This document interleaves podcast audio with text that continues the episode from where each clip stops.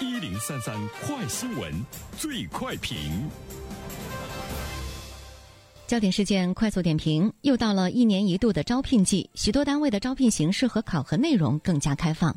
某银行招人考天体学原理等一些另类的招聘试题，受到了求职者的质疑。有请本台评论员袁生。你好，单平。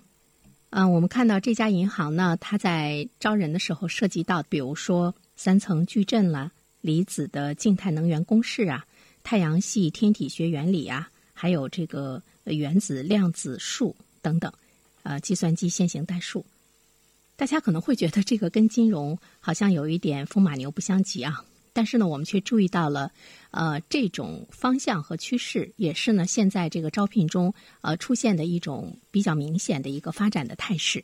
呃，我们都知道，现在呢，每一年都。成为这个找工作最难的一个年度，以后呢也会是越来越难。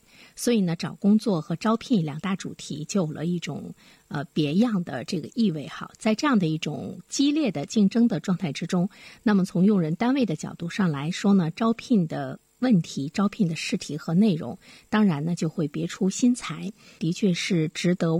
应届的或者是即将毕业的这些大学生们，呃，要呢关注到的一个态势，就是如何更好的来武装自己，包括情商，包括心理的健康。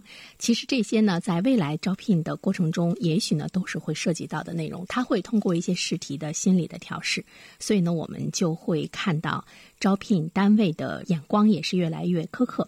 刚才我们说到，一方面呢，我们会注意到他对知识面的这个要求越来越宽广，就是他对一个人的通识知识的这个要求也呢是越来越多。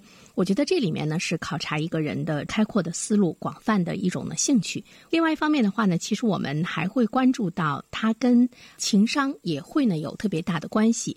呃，比如说。有一个招聘者，他在这个招聘的时候呢，他本来呢是跟技术啊比较相关的岗位，但是呢，这个题中却出现了说啊来了五位领导，但是呢，你只有四个杯子给他们倒水。面对这种情况，就是忘了准备一个杯子啊。面对这种情况，你你应该怎么样呢去这个应对哈？